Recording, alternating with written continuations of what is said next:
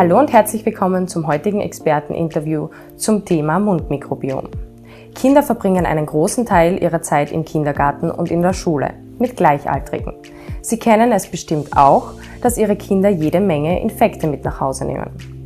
Unsere Expertin Stefanie Kolleritsch ist Mitarbeiterin Medizin, in der medizinwissenschaftlichen Abteilung am Institut Allergosan und kann Ihnen erklären, warum das so ist und welche Rolle das Mundmikrobiom dabei spielt. Auch ein herzliches Willkommen von meiner Seite. Ich bin ebenfalls äh, Mitarbeiterin am Institut Allergosan und mein Name ist Anja Skerlak. Ich darf Sie durchs heutige Experteninterview führen. Und daher auch gleich meine erste Frage an Stefanie. Kannst du uns erklären, warum Kinder ab drei Jahren so anfällig für Probleme im HNO-Bereich sind?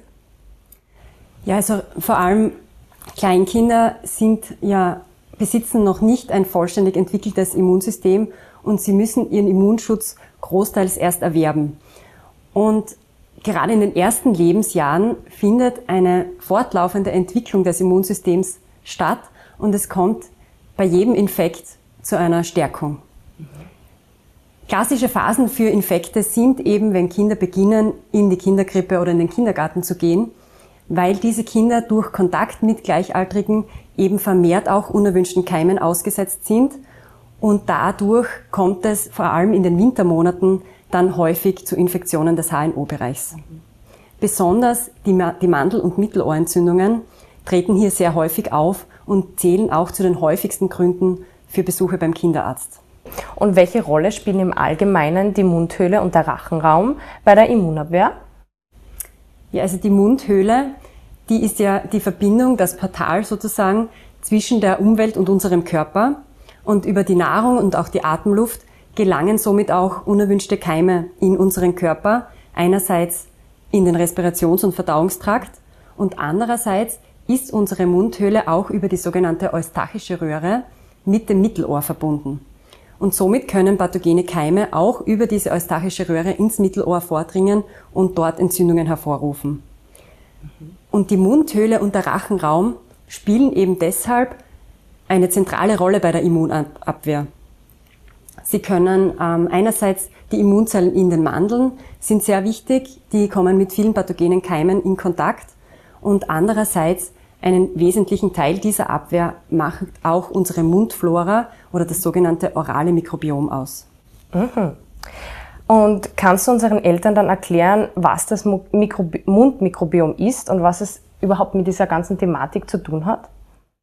Ja, das Mundmikrobiom, auch Mundflora oder orales Mikrobiom genannt, das sind eben symbiontisch lebende Mikroorganismen in unserer Mundhöhle, vor allem nützliche Bakterien, die in unseren Mundschleimhäuten leben. Und ein gesundes orales Mikrobiom, das besitzt eine Vielzahl an bakteriellen Stämmen und das variiert auch in Abhängigkeit von Alter, Lebensweise oder Gesundheitszustand. Und ähm, ein gesundes orales Mikrobiom macht auch aus eine sehr hohe Diversität. Mhm. Diese Vielfalt an symbiontischen Bakterien stellt sicher, dass sich pathogene Keime nicht ausbreiten können. Das orale Mikrobiom spielt eben daher eine wichtige Rolle in der Immunabwehr und in der Abwehr pathogener Keime. Ja, wirklich spannend. Ähm, ja, und man hört ja auch immer wieder, dass die Funktion des Immunsystems vom sogenannten Vitamin D, ähm, dass es sehr essentiell ist. Stimmt das? Ja, das stimmt.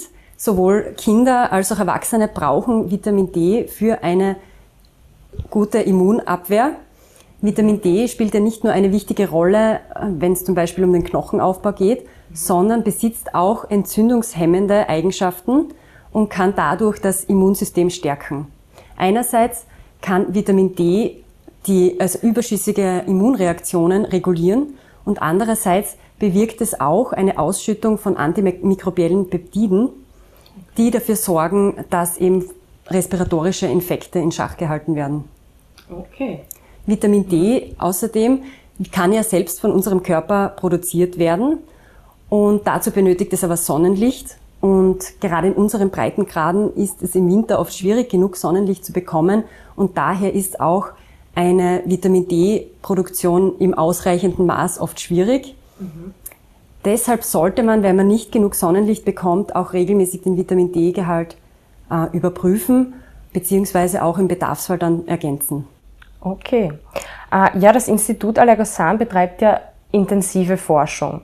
Äh, gibt es da vielleicht schon äh, Erkenntnisse zur Mundflora, auch im Zusammenhang mit HNO-Problemen? Bei Kindern jetzt? Ja, also HNO-Infekte werden ja sehr häufig mit Antibiotika behandelt. Das ist aber insofern ein großes Problem, weil es zunehmend zu Resistenzen bakterieller Erreger führt.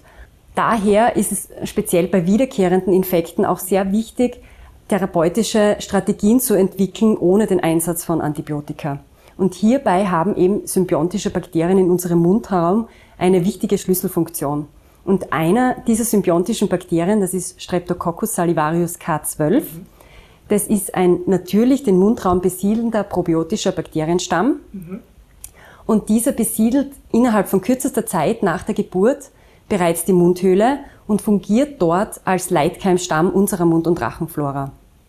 Und Streptococcus salivarius K12 ist bereits wissenschaftlich sehr gut untersucht und es wurden die positiven Effekte bereits in mehreren Studien gezeigt.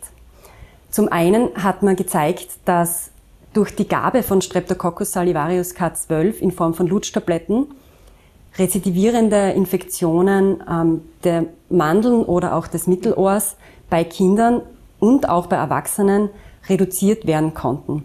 Außerdem hat dieser Stamm gezeigt, dass er die Behandlungstage mit Antibiotika und Schmerzmittel auch deutlich reduzieren kann. Und somit ist dieser Bakterienstamm Streptococcus salivarius K12 eine gute Option, wenn es um die Behandlung und Vorbeugung von HNO-Infekten bei Kindern geht. Ja, Stefanie, du bist ja Expertin am Institut Allergosan in der medizinwissenschaftlichen Abteilung und kannst du unseren Eltern, äh, die gerade zusehen und zuhören, vielleicht äh, erklären, was, wie sie ihre Kinder gegen diese HNO-Probleme wappnen können? Was sind da deine Tipps? Ja, also wichtig ist eine gesunde Ernährung, eine ausgewogene Ernährung. Man sollte auch darauf achten, vor allem Lebensmittel, die den pH-Wert stark verändern, ähm, können auch das orale Mikrobiom beeinflussen, beeinträchtigen und aus dem Gleichgewicht bringen. Und es sind vor allem Lebensmittel, die besonders zuckerhaltig sind, also Süßigkeiten, aber auch säurehaltige Lebensmittel. Und hier ist es ähm, wichtig, ausreichend Wasser zu trinken. Und vor allem, wenn Kinder immer wieder an HNO-Infekten leiden, kann man das Mundmikrobiom, das ja eine zentrale Rolle in der Immunabwehr spielt, auch gezielt mit natürlichen Bakterienstämmen unterstützen. Gerade ähm, Kleinkinder sind eben auch, weil sie noch nicht so ein ausgereiftes Immunsystem haben, eben anfällig für Infekte und daher ist es auch wichtig, das Immunsystem gezielt zu stärken und uns auf unsere Mundflora zu achten. Und hierbei ist eben, wie wir in den Forschungen schon gesehen haben, Streptococcus salivarius K12, dieser Bakterienstamm, spielt hier eine wichtige Rolle. Und man kann diesen Stamm auch ähm, die Mundflora der Kinder mit diesem Stamm auch gezielt unterstützen.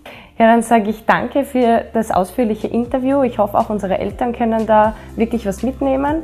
Und ja, noch einen schönen Tag. Danke ebenfalls.